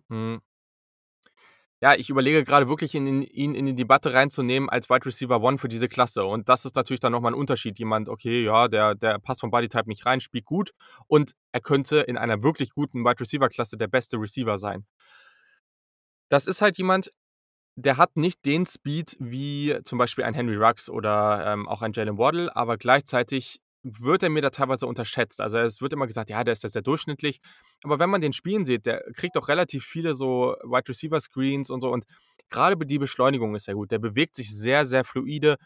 Es wird häufig gesagt, das ist ein Easy Mover. Also, das sieht einfach leicht aus, wie er sich bewegt, äh, einfach sehr gute Cuts und das macht er. Also, wie gesagt, es sind nicht so diese scharfen Cuts, es sind mehr so diese flüssigen Bewegungen. Aber, äh, also, gerade was das angeht, ist er sehr, sehr gut und da ist er zum Beispiel noch mal deutlich besser als ein Henry Ruggs. Also, das ist zum Beispiel ganz interessant. Wie gesagt, gute Beschleunigung, relativ shifty, hervorragende Stop-Fähigkeit. Also gerade bei so Comeback-Routes, die die dieses Stopping on a Dime, wirklich auf einem Spot richtig schnell abzustoppen, das ist super gut. Und da hilft es natürlich, dass er relativ dass er relativ dünn ist, ne, und und nicht so nicht so schwer. Jemand, der halt ein bisschen mehr Gewicht mit sich bringt, klar, dass der nicht so agil ist, das, ähm, ist kein Wunder. Mhm. Aber der größte Punkt ist natürlich, dass dieser Spieler so viel physischer ist, als man denkt. Also sowohl, äh, wenn er halt einen Screen Pass oder irgendwas bekommt, einen kurzen Pass, dann after the catch ist der absolut gefährlich. Erstmal, weil man ihn natürlich nicht so gut gegriffen bekommt, aber dann ist er halt auch einfach relativ physisch, zumindest für seine Größe. Und dann, ich glaube, ein ganz, ganz großer Punkt, der für ihn als Receiver ganz wichtig ist, der ist sicherlich einer der besten Route Runner dieser Klasse und ganz, ganz viel, was dabei oder was dabei relevant ist, er weiß ganz genau, wo er Leverage hat gegen einen Defensive Back und wo er dann attackieren muss. Und das ist etwas es gibt einige Receiver, die das immer wieder gut können, aber ich habe wenige gesehen, die das so gut verstehen und dann auch ihre ihre Schritte, ähm, auch wirklich diese Stamps oder so dieser Rocker Step oder wie das heißt, so, ne? Also, so wirklich diese wie so eine Art Täuschung. Also, beim Basketball ein Crossover, beim Handball einfach so eine 'ne Körpertäuschung. Wie er das einsetzt an verschiedenen Punkten. Also, er lässt da Receiver einfach ähm, Defensive Backs einfach komplett stehen. Und er attackiert dann immer wirklich genau an der richtigen Stelle. Das ist teilweise so interessant und wie gesagt, vielleicht macht man da immer noch ein Video zu oder in einer Folge vor der Draft nochmal ausführlicher oder mal gucken in der Supporter-Session oder so. Aber das muss man sich nochmal genauer angucken, weil das ist ganz, ganz interessant. Und dann kommt noch dazu, dass er eben nicht nur dieser Elite Route Runner ist, was ja ein Jerry Judy auch war, aber wo er zum Beispiel viel, viel besser ist als ein Jerry Judy, ist bei seinen Händen und bei Contested Catches. Der ist nicht besonders groß. Ich weiß nicht, der ist wahrscheinlich so 5'10, 5'11, 6 Foot, keine Ahnung. Er hat aber relativ lange Arme und er attackiert halt den Ball, der nimmt sich den Ball, der will den Ball, der ist extrem stark in Contested-Catch-Situationen, Touchdown-Maschine. Ist auch der Touchdown-Leader in der, äh, Geschichte von Alabama und guckt mal, was da für Receiver rumgelaufen sind, ne? Also, alleine hier so Julio Jones, Amari Cooper und so weiter, ne? Also, das ist wirklich extrem und ich glaube auch, dass das jemand ist für den Slot und für Outside. Also, ganz, ganz, ganz spannender Spieler. Gibt ich habe natürlich noch einige Punkte mehr, aber das würde ich dann, glaube ich, in in der Offseason dann noch mal genauer ansprechen. Aber der ist so faszinierend und ja, also diese Fähigkeit und und das finde ich an den Bodytypes interessant und da würde ich dich jetzt mal fragen, was du davon denkst, weil ich glaube, der Konsensus bisher als Wide Receiver One war ja so Ja'Marr Chase und ist es wahrscheinlich immer noch. Und Ja'Marr Chase ist auch extrem gut. Gute Geschwindigkeit, toll in Contested-Situationen und so weiter. Aber Devontae Smith hat halt er ist extrem gut in diesen Contested-Situationen und als Route Runner. Aber dadurch, dass er so leicht ist, bewegt er sich natürlich auch noch mal viel dynamischer als andere Receiver und kann potenziell ist die Frage, ob er das auf NFL-Niveau auch schafft, gleichzeitig in den Contested-Situationen ähnlich gut sein. Und das ist natürlich was ganz, ganz, ganz Seltenes und es ist auch die Frage, ob das übertragbar ist, aber so dominant, wie er gerade spielt, ich kann irgendwie nicht sehen, dass das auf einmal weg sein sollte in der NFL. Also, genau, würde würde mich mal interessieren, was du da zu ihm denkst. Okay, provokante Frage zurück. Siehst du, ähm, sonntags siehst du CeeDee Lamb spielen? Sonntags? Siehst du Henry Ruggs spielen sonntags? Ja. Wer hat den für 'n Receiver geeigneteren Bodytype? Na ja, grundsätzlich ich glaube, bisher ist natürlich CeeDee Lamb erfolgreicher, das kann man schon so sagen, ne? Also, die die Spieler, die jetzt irgendwie erfolgreicher sind bisher Justin Jefferson auch 'n bisschen größer, ähm, CeeDee Lamb, Henry Ruggs wird auch meiner Meinung nach noch nicht so richtig gut genutzt. Der wird mehr als Decoy die ganze Zeit genutzt. Da können die Raiders auch noch 'n bisschen mehr äh, mehr machen, aber so erfolgreich sind sie bisher noch nicht damit. Ja, ich finde trotzdem, dass er besser aussieht, als ihn viele gemacht haben am Anfang. Er wurde ja von vielen, weil er als Wide Receiver One Mhm. gezogen wurde in der Draft ähm, so 'n bisschen belächelt und auch die Raiders wurden Mhm. belächelt. Ich finde aber, so wie er eingesetzt wird von Gruden, wird er genau richtig eingesetzt, auch wenn es noch nicht so viel Ertrag gebracht hat. Ähm, wenn es aber jemanden gibt, der genauso seinen Fähigkeiten entsprechend und die Fähigkeiten sind noch mal viel, viel, viel vielseitiger bei nämlich Devontae Smith, äh, gibt, dann ist der Bodytype nebensächlich. Also, da da gibt's für mich gar keine Diskussion, weil du eben grade auch gesagt hast, Contested Catches, was ja eigentlich immer so 'n Ding ist für eben solche physischen physischen Receiver wie DK Metcalf, wie Ja'Marr Chase, der wahrscheinlich immer noch als Wide Receiver One von den meisten Leuten gesehen wird. Wenn er das auch kann und wenn er viele, viele andere Sachen vielleicht sogar Mhm. besser kann, wie zum Beispiel, was du gesagt hast, dieses Stopping on a Dime. Beim Fußball heißt das, ähm, Ability to shift on und jetzt fällt mir das Wort nicht ein, Bierdeckel auf Englisch. Dann dann sehe ich auch nicht, wa was dagegen spricht, dass man Devontae Smith als Wide Receiver One, ähm, setzt, ganz klar. Ja, klar. Also, keine Frage. Das ist für mich auch noch nicht gesetzt, ne? Ich muss mir Ja'Marr Chase noch mal viel ausführlicher Ja, angucken. Habe ihn natürlich. jetzt ewig nicht mehr gesehen, ne? Jetzt finde ich tatsächlich Ja. das fände ich es legitim. Natürlich kann man bei Ja'Marr Chase sagen: „Gut, dass er jetzt nicht spielt, weil sonst passiert genau das wie bei Justin Herbert.“ Dann gucken zu Mhm. viele zu viel Ja'Marr Chase Tape und finden zu viele Fehler, die sie finden wollen, die es vielleicht gar nicht gibt, wo wir ja auch dazugehört haben, bei Justin Herbert zum Beispiel. Du wahrscheinlich 'n bisschen mehr als ich, aber, Ja, ähm, ne? ja. Und deswegen also, ich bin bin echt gespannt. Ich würde mich nicht festlegen wollen. Letztes Jahr gab's ja auch diese 1A, 1B-Debatte. Dann kam Ruggs in die Mhm. 1C-Debatte mit rein. Ich glaube, dass es auf Ähnliches hinauslaufen wird 2021. Ja, am Ende wirst du dich entscheiden müssen, aber Wenn ich mich entscheiden müsste, sage ich dir ganz ehrlich hm, würde ich Stand jetzt mit Smith gehen. Ja, ich meine, jetzt musst du dich natürlich noch nicht entscheiden und Nein, das aber das wird man ja auch bis kurz vorher dann noch immer mit sich selber diskutieren und mit anderen natürlich. Natürlich, natürlich, ne? Aber also, äh, bi bis bis jetzt war für mich so, dass dass ich hatte für mich Chase und Waddle bisher in dieser Diskussion. Weil Waddle ist halt wieder 'n bisschen dieses dieses Ruggs-Ding. Nicht ganz so, weil ich finde Waddle noch mal dynamischer und auch agiler als Ruggs. Mhm. Aber das ist für mich so 'n Spielertyp, wo ich dachte: „Ja, das ist einfach diese raw diese die ja, diese einfach diese rohe Athletik.“ So, und und Chase ist dann noch mal vielleicht bisschen vielseitiger, aber Devontae Smith ist so 'ne ganz andere Nummer und, ah, ich finde den ganz faszinierend und der ist jetzt halt in den letzten Wochen der war vorher auch schon brutal stark. Ich habe auch letztes Jahr immer schon wieder gesagt, so: „Ja, vielleicht der produziert halt extrem und der geht so 'n bisschen unter neben diesen ganzen anderen Namen, aber vielleicht ist er halt eigentlich vermeintlich der Beste.“ Und ich glaube, am Ende könnte das so ausgehen. Ich finde es ganz, ganz spannend und es ist natürlich absurd, dass es sein könnte erneut sein könnte, dass in der Top 20 irgendwie 2 Wide äh, Wide Receiver von Alabama gehen. Völlig crazy. Also und die haben's beide verdient. Also, ja, ich finde es ganz, ganz spannend. Super interessante Diskussion und wenn ihr da draußen Meinung zu dem habt, dann auch unbedingt raushauen. Also, schreibt uns auf Twitter, Instagram, taggt uns, wie auch immer. Aber da wollen wir auf jeden Fall in die Diskussion gehen, weil ja, also ist noch nicht ganz, aber theoretisch ist bald Draft Season und ja, wir wollen auf jeden Fall ganz viel darüber diskutieren.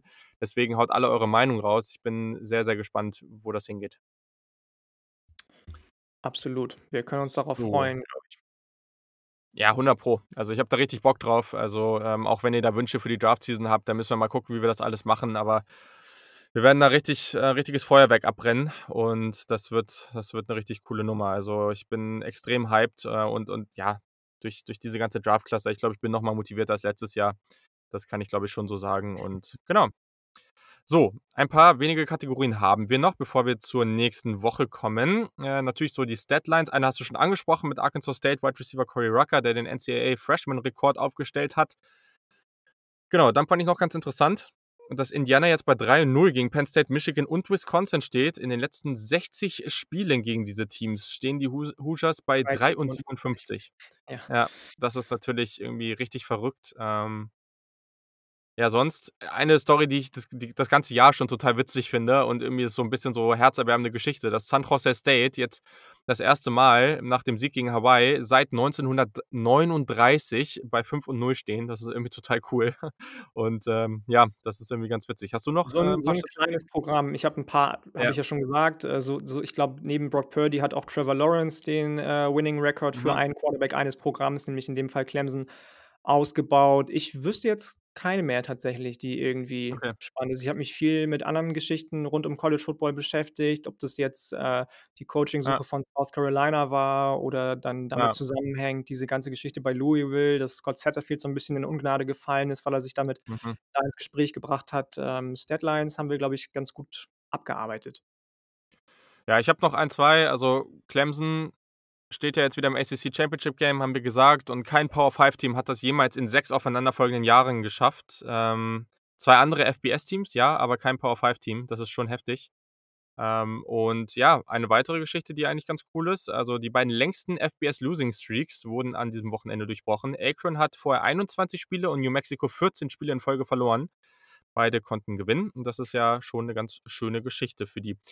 Sonst, äh, genau, kannst du noch mal kurz sagen, genau, South Carolina hat 'n neuen Head Coach. Das ist natürlich auch irgendwie verrückt gewesen. Also, genau, kannst ja v vielleicht Ja, mal das 1, 2 ist Sätze zu sagen. ähm, das ist der gute Offensive Coordinator oder ist der Defensive Coordinator von Offen Offens Offensive Assistant war. Offensive Ja. Assistant von Oklahoma. Ich weiß gar nicht so genau, ob er jetzt schon direkt anfängt oder ob der nächste Saison erst anfängt. Das habe ich gar nicht so Ne, ich rauslesen glaube können. ich glaube nächstes Jahr. Nächstes Jahr, ne? Ich glaube auch. Ähm, das war 'ne ganz wilde Geschichte, beziehungsweise so wild dann gar nicht. Wie gesagt, eben durch diese Geschichte mit Scott Satterfield, der sich da in Stellung bringen wollte, weil er den Job wohl relativ spannend findet. Das haben ihm einige, ähm, Leute, die da für Louisville auch Geld spenden und auch die Athletic Director und, äh, Sippe 'n bisschen übel genommen, weil er oder ihrer Meinung nach, ähm, nach 'nem Job gesucht hat oder seekt von South Carolina, der nicht unbedingt besser ist als der von Louisville, behaupten zumindest die ganzen Verantwortlichen von Louisville. Jetzt muss er gucken, wie das weitergeht in Louisville für ihn. Ich bin gespannt tatsächlich. Billy Napier war ja auch lange, lange im Gespräch, der in South Carolina aufs College gegangen Mhm. ist, der aber relativ schnell nach dem Sieg gegen App State am Freitag in Freitagnacht gesagt hat: „Ich bleibe in Louisville. Das, was meine Coaches und ich aufbauen und aufgebaut haben hier in Louisville“ Louisiana meinst du, ne? Louisiana, jetzt komme ich durch den Tüdel, genau, Louisiana, richtig. „Ich bleibe in Louisiana“ und, ähm, damit eigentlich South Carolina die Entscheidung abgenommen hat. Wenn da dann auch noch Shane Beamer nein gesagt hätte, dann wäre es natürlich wieder blöd gewesen für South Carolina, aber, ähm, zum Glück hat er das nicht und ich kann mir gut vorstellen, dass das für ihn genau dieser, wovon viele amerikanische Medien gesprochen haben, Once-in-a-Lifetime-Job ist, den man in South Carolina sehen muss, grade mit den Facilities, die Will Muschamp aufgebaut hat, mit dem Recruiting-Netz, das Will Mhm. Muschamp aufgebaut hat. Ist ja schon auch 'n großer Pool, aus dem man da da schöpfen kann bei den Gamecocks und, ähm ich bin gespannt auf auf die Gamecocks. Also, die sind ja in letzter Zeit eigentlich nicht so wirklich für variable oder wahnsinnig explosive Offense, ja, bekannt gewesen, mehr für die D-Line Prospects eigentlich, mein Verstä Verständnis zumindest. Jetzt jemanden, der mit Lincoln Riley zusammengearbeitet hat, zu haben, ist natürlich erst mal 'ne schöne Sache für die Gamecocks. Ja, ich glaube, das war auch der große Punkt, ähm, der ihn jetzt am Ende dahin gebracht hat. Also, es ist sehr, sehr ungewöhnlich, dass jemand, der noch keine nicht mal Coordinator vorher war, so 'n Job bekommt. Ich glaube, das äh, ich glaube, 'n paar von denen, das bei denen das passiert ist, waren Namen wie jetzt ich ich glaube, das war Nick Saban und Urban Meyer. Ich bin mir jetzt nicht ganz sicher, dass das wirklich so ist. Das Mhm. muss ich jetzt vielleicht noch mal kurz gucken. Ähm, aber ja, grundsätzlich ist das natürlich schon schon, ähm, 'ne heftige Sache, aber genau, also, er will halt diese explosive Offense von Oklahoma mitbringen und ich glaube, das war dann 'n ganz guter Selling Point da für ihn. Da kann man, glaube ich, durchaus von ausgehen. Ja, auf jeden Fall 'ne ganz coole Geschichte und ja, wir sind, glaube ich, einfach gespannt, was passiert. Also, South Carolina war irgendwie 'n komischer Zeitpunkt, aber gleichzeitig hat's so 'n bisschen davon abgelenkt, dass man am Wochenende wieder verloren hat und das war dann irgendwie auch eigentlich so, glaube grundsätzlich ganz äh, ganz entspannt. So, genau, perfekt. Also, dann, ähm ich glaube, das mit Nick Saban war nicht ganz richtig, aber er war ja auch noch in der NFL. Also, ich glaube, äh, Urban Urban Meyer war das, glaube ich, schon so. Aber egal, ist jetzt auch nicht so wichtig. So, genau, dann haben wir das Thema auch noch kurz eingeschoben. Dann natürlich ganz, ganz wichtig, äh, Jersey of the Week. Wen was was hast du da? Oh, das fand ich gar nicht so einfach. Auf jeden Fall war's Ja. nicht Indiana mit diesem Ja. komischen Camouflage-Gedöns da. Ähm, ich habe mich da tatsächlich schwer getan und mich am Ende entschieden, jemanden zu nehmen, den ich also, ich war von denen am meisten überzeugt und ich war von allen, die ich irgendwie hätte haben können, nicht zu 100 % überzeugt. Ich habe tatsächlich von Arizona State mich für das, äh, Throwback-Jersey entschieden weil ich Ja. das ganz schön zu sehen fand. Alle anderen, die da bei mir in der Auswahl waren, ich weiß nicht, wie's bei dir ist, ähm, haben mich dann noch viel weniger überzeugt. Ich habe diese Woche tatsächlich keins gehabt, wo ich sage: „Boah, 100 % geilstes Jersey der Woche“, tatsächlich. Also, ich habe erst gedacht, Coastal Carolina All Black, das war nice. Also, das hat mir schon Ja, gefallen ich grundsätzlich der Auswahl hatte, ja, mhm. Ja, und ich fand auch das ich mag auch dieses Coastal Carolina, so dieses Teal, dieses Türkis, äh, das ist ganz cool, deswegen, das mag ich. Und dann ich war auf'm ähnlichen Trip wie du. Ich habe gedacht: „Ja, Arizona State“, ähm, habe ich da irgendwie kurz angeguckt, dachte: „Ah, ist eh ganz nice.“ Und dann ist Dorian Thompson-Robinson da mit seinem UCLA-Jersey ins Bild gelaufen und dann habe ich mir das mal genauer angeguckt und dachte mir also, irgendwie habe ich auch diese Farbkombination, die eigentlich relativ einzigartig oder zumindest nicht so 'ne Standardkombination im College Football ist, angeschaut und dachte mir: „Jo, mit diesen Streifen an der Schulter und also, auch dieses weiße Jersey, das ist eigentlich relativ clean. Das ist eigentlich ziemlich nice, grade wenn man genauer hinguckt.“ Und da war ich irgendwie: „Jo, also, eigentlich UCLA-Jerseys, die weißen, die gehören hier irgendwie rein.“ Fand ich fand ich gut. Und ich muss halt sagen, für mich hängt da immer auch viel zusammen. Also, wenn zum Beispiel bei Josh Rosen damals, da fand ich das irgendwie nicht ganz so nice, weil das ist irgendwie so 'n langsamer ja, so 'n so 'n langsamer, großer Quarterback, War das nicht auch das einer auch von so so denen, die die keine keine Pads unter den Ärmeln haben, wo dann die Ärmel so riesig runterflattern und man irgendwie Ja, gleich ja, denkt, so genau. durch Geschwindigkeit so? Also Ja, genau. Also, d und also, ich mag ich mochte Josh Rosen ja total gerne und mag ihn immer noch, aber, äh, da ist es immer so: „Ja, hm?“ Und wenn dann aber so jemand, der dann halt vielleicht auch ganz gut gebaut ist, irgendwie relativ drahtisch drahtisch drahtig und dann, ja, einfach 'n gutes ja, einfach irgendwie auch 'n athletischer und spektakulärer Spieler dann so was anhat, dann ist das irgendwie auf einmal was ganz anderes. Also, auf jeden Fall war ich irgendwie ganz ganz begeistert. So.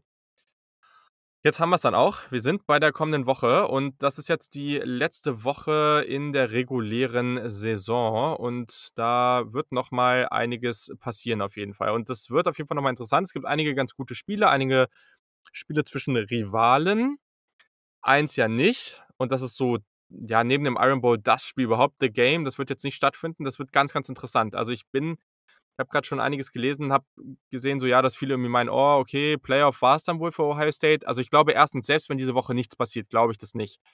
Wenn Ohio State nächste Woche spielt, selbst wenn sie nicht im Championship Game spielen, ich glaube, die Big Ten wird da noch irgendwas verändern. Aber wenn das nicht so sein sollte Meinst dann du, würden sie gegen Wis tatsächlich? Also, ich meine, Ich natürlich kann glaube man sie nicht irgendwas aber aber ganz ehrlich, ne, wir haben's schon mal angesprochen, letzte Woche, vorletzte Woche, dann ich ich wäre da tatsächlich einfach kein Fan von. Dann kann man auch gleich sagen: „Okay, ich will, dass Ohio State spielt, weil größter Name, größte Reichweite, bestes Team.“ Klar, Ja bestes Team, es ist so, klar, bestes Team, aber Indiana hat auch sein seine Saison so durchgebracht, wie sie's besser nicht hätten tun können und dann finde ich schon legitim zu sagen die kommen rein.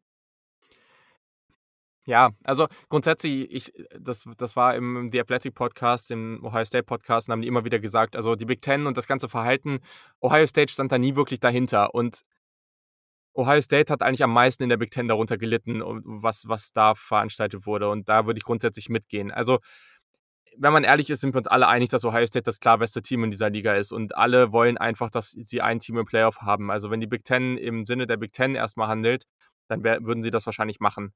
Grundsätzlich würde ich das auch jetzt merkwürdig finden, wenn sie das machen. Ich finde diese Sechs-Spiele-Regel irgendwie ein bisschen dämlich. Also, die macht für mich irgendwie nicht so viel Sinn, aber gut.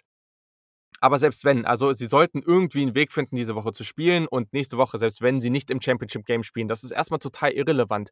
Wenn sie im zweiten, im, im Spiel um Platz zwei in Anführungszeichen oder um Platz drei dann dann gegen Wisconsin oder irgendwen spielen. Das, das wird wahrscheinlich sogar ein besseres Spiel sein. Also ich glaube, das ist noch lange nicht durch. Und wenn am Ende Ohio State alle Spiele, gerade auch die letzten Spiele, dann dominant spielt und alles gewinnt, ich glaube, die Wahrscheinlichkeit, dass sie drin sind, ist immer noch relativ groß. Also gerade in diesem Jahr, ich, ich glaube, dass, glaub, dass sie reinkommen. Es kann auch anders laufen, dann ist es so. Aber erstmal sollten sie alles dafür tun, diese Woche irgendeine Art von Spiel zu, Spiel zu spielen, egal ob das bedeutet, dass sie am Ende im Championship Game spielen oder nicht. Also zum Beispiel gegen AM, das wäre natürlich krass. Ich glaube nicht, dass das passieren wird, aber ähm, irgendeine Art von Spiel sollten sie, sollten sie sich schedulen. Genau. So, dann äh, lass doch mal ein paar Spiele durchgehen und die kurz tippen. Wir haben eine gute Defense aus West Virginia, die du äh, sicherlich anfeuern wirst gegen Oklahoma. Oklahoma theoretisch schon im Championship-Game, aber also für die geht es auch nicht mal um so richtig was, aber sie wollen jetzt sicherlich auch die, in diesem Jahr kein Spiel mehr verlieren. Deswegen ganz interessant, aber ich tippe hier, glaube ich, relativ klar auf Oklahoma. Ja, ich auch. Ich kann da auch nicht so viel zu sagen, warum. Ich habe eben schon gesagt, dass Oklahoma mir immer besser gefällt jede Woche. Ähm, mhm. So wie West Virginia aussieht im Moment, jede Woche wieder merkt man, dass die Skill-Position-Player irgendwie fehlen. Da glaube ich nicht, dass da irgendwie groß was möglich ist gegen Oklahoma. Ja, ja, ja, gehe ich grundsätzlich mit. Cool. Ähm, ja, dann Spiel, ich weiß gar nicht, ja, Minnesota, Nebraska. Ich finde es ganz interessant von den Namen her einfach. Also von dem, wie die, von dem her, wie die Teams gespielt haben. Ja, ich glaube, wenn Nebraska das jetzt gewinnt und dieses Jahr irgendwie ganz positiv beendet, dann könnte das nochmal ganz schön sein für die. Aber ja, ich weiß gar nicht. Also, hm, wenn ich hier nehme, ja, ich überlasse dir erstmal den Vorrang. Hm, ich glaube, ich gehe tatsächlich mit Nebraska, weil die die letzten mhm. Wochen wieder erwarten, muss ich gestehen, relativ solide aussehen. Adrian Martinez, Entschuldigung, Adrian Martinez immer besser in seine Rolle reinfindet, endlich mhm. in seiner Junior-Saison unter Scott Frost. Und von Minnesota dahingehend aber irgendwie gar nichts kam diese Saison, was mich irgendwie positiv gestimmt hat. Das ist ein kleines Down-Year für Minnesota. Ich habe nicht erwartet, dass sie das Jahr von der letzten Saison wiederholen, aber dass es so schlimm in Anführungsstrichen wird, tatsächlich habe ich nicht gedacht dass vor allem auch Tanner Morgan unter seinen Möglichkeiten mhm. spielt und auf den Boden der Tatsachen so krass zurückgeholt wird, hätte ich nicht erwartet und deswegen glaube ich, dass Nebraska das Ding gewinnen wird und dann den Abschluss der Saison doch noch relativ solide gestaltet, nachdem ja jetzt auch wieder einige Commits ähm, Bye-bye gesagt haben, ähnlich wie bei South Carolina oder wie bei, bei FSU. Nebraska leidet so ein bisschen im Moment an diesen Decommitments, die jedes Jahr aufs Neue zu der Zeit ungefähr dieses Jahres, äh, des Jahres kommen. Aber die Saison können sie relativ gut abschließen, denke ich. Ja, dann 21:30 Uhr, das Spiel, auf das wir sicherlich ganz, ganz doll gucken werden auf ABC. Also, ich weiß noch nicht, aber ich würde tendenziell sagen, dass das auch im ESPN-Player zu sehen sein könnte. North Carolina at Miami. Ganz, ganz spannende Partie, wie ich finde. Ähm, nach den Bookmakern ist Miami gerade ein 3,5 Punkte vor oder Favorit. Finde ich grundsätzlich legitim, so wie diese letzten Wochen aussahen. Und ich finde es nicht einfach, das zu tippen. Also ich könnte mir vorstellen, dass Miami defensiv schon einiges an Druck auf North Carolina ausüben kann. Aber ja, das könnte natürlich ein krasser Shootout werden. Ne? Also wenn man jetzt gerade so drüber nachdenkt, dann könnte das irgendwie eine heftige Nummer werden. Weil ich glaube nicht, dass Miami diese North Carolina Defense, äh, Offense komplett stoppen kann. Glaube ich auch nicht, aber das, was du gesagt hast gleich zu Anfang, war der valideste Punkt, denke ich, dass die, ähm, Defensive von North Carolina beziehungsweise umgekehrt, die Defensive von Miami kann was, kann North Carolina aber nicht unbedingt stoppen. Die Defensive von North Carolina dahingehend kann Derek King, glaube ich, nicht stoppen und seine Skill Position Player, wie die die letzten Wochen spielen. Und von daher denke ich leider, und ich mag gerne falsch liegen, dass Miami gewinnt und am Ende dann, glaube ich, bei 8-1 steht. muss grad mal überlegen, gegen wen war 'n das? Genau, gegen Wake Forest war das doch. Das war doch dieses verrückte Genau, Spiel. genau.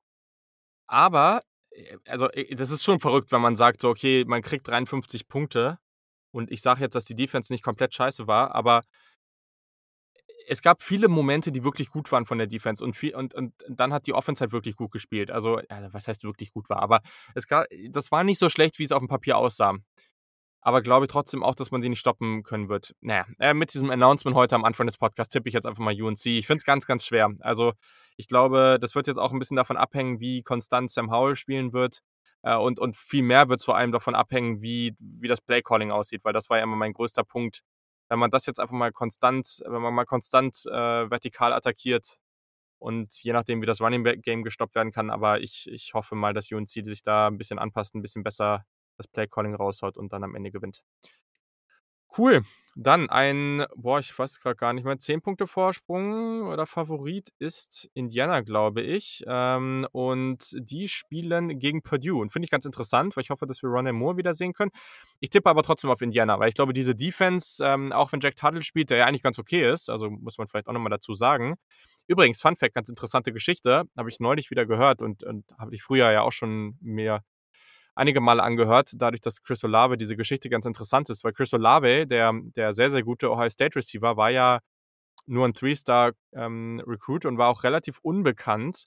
Und, ähm, ich weiß nicht, ob's Ryan Day war, aber ich glaube, es war Ryan Day. Der ist, äh, nach nach Kalifornien, da wo die beiden gespielt haben, um, äh, Jack Tuttle anzugucken, weil sie den gerne haben wollten.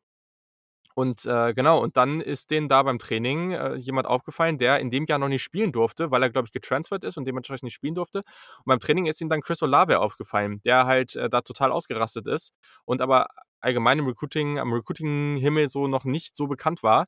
Ja, und dann haben sie den einfach geoffert. Er hat committed, äh, und und ist dann auf einmal relativ schnell als relativ niedriger Recruit dann total durch die Decke gegangen und hatte ja dieses Spiel gegen Michigan damals, wo er dann 2 Touchdowns hatte und, glaube ich, sogar noch 'n 'n Blocked Field Goal oder so was oder Blocked Punt.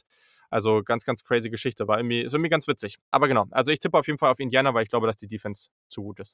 Ja, sehe ich auch so. Also, da kann ich gar nicht so viel zu sagen. Wenn man das Spiel gegen Wisconsin sieht zum Beispiel ähm, dann sieht man genau das, was du gesagt hast. Die Defensive ist viel zu gut. Jack Tuttle ist viel zu solide. Ist jetzt nicht der Oberplaymaker auf Quarterback, aber viel zu solide, als dass, äh, ich glauben könnte, dass Purdue auch mit Rondale Moore und, äh, David Bell oder Ronnie Bell, ich ich verwechsel beiden immer von Michigan und Purdue, ähm David Bell ist von David von Bell. Purdue. Dass sie da irgendwelche Stiche sehen könnten, kann ich mir beim besten Willen nicht vorstellen. Ja, du hast Wisconsin schon angesprochen und das ist 'n bisschen ärgerlich, weil alle Teams oder alle Spiele, die wir jetzt besprechen, also UNC Miami, Purdue Indiana, Wisconsin Iowa und gleich noch, äh, das Duell zwischen den Rivalen in der Pac-12, Washington Oregon, ist alles um 21:30 oder um 10. Also, sehr, sehr viel gleichzeitig. Das wird irgendwie verrückt. Aber genau, Wisconsin Iowa tatsächlich grade even. Also, wir haben hier grade keinen Favoriten und so würde ich es auch sehen. Ich finde es ganz, ganz schwer und ich tippe, glaube ich, einfach mal auf Iowa, die ja schon 5 Siege haben, während Wisconsin noch bei 2 und 2 steht. Ähm, genau, tippe ich einfach auf Iowa. Ja, ich auch. Also, die haben jetzt 5 Mal hintereinander gewonnen. Ihre Defensive finde ich dafür, dass es wirklich 'ne Defensive ist, jetzt nicht wirklich, äh, vor Star Power trotzt, wahnsinnig, wahnsinnig dominant und wahnsinnig gut. Wisconsin gefällt mir eigentlich als Programm, weil die viel mit Walk-Ons arbeiten und die O-Line immer wieder richtig, richtig nice ist. Aber was da im Moment einfach in den letzten Wochen auch viel aufgrund von Covid-19 Mhm. passiert ist mit diesen Jungs ich ich glaube einfach, das ist eins der Teams, die wahnsinnig leiden unter der momentanen Situation. Ähm, und deswegen ich ich sehe da einfach im Moment keine Konstanz, auch nicht mit Graham Mertz, den ich zwar mag, aber der Ja. irgendwie inkonstant ist anscheinend im Moment noch. Ich glaube auch, dass Iowa gewinnen wird. Ja, und Wisconsin muss auf jeden Fall gucken, dass sie Tyler Goodson, den Running Back, stoppen, der für Iowa sehr, sehr gut spielt. Also, ich bin ich bin gespannt. Ja, und dann Washington, Oregon, Duell zweier großer Rivalen. Sehr, sehr interessante Partie. 2 Teams, die von 'ner Niederlage oder aus einer Niederlage jetzt kommen und ja, unbedingt diese Partie natürlich gewinnen wollen. Also, eigentlich ist das schon ein relativ prisch prestigereiches, ja, Duell. Oregon ist tatsächlich sogar ein 6-Punkte-Favorit und ich finde das nicht so einfach. Ich glaube, ich tippe auf Washington, auch wenn ich das eigentlich in den letzten Jahren relativ selten gemacht habe. Aber, äh, diese Defense, die sah jetzt im letzten Spiel nicht so gut aus, aber also grade hier rund um Elijah Molden und Co., das ist schon eine sehr, sehr gute Defense. Deswegen kann mir vorstellen, dass sie Tyler Shough das das Leben relativ schwer machen.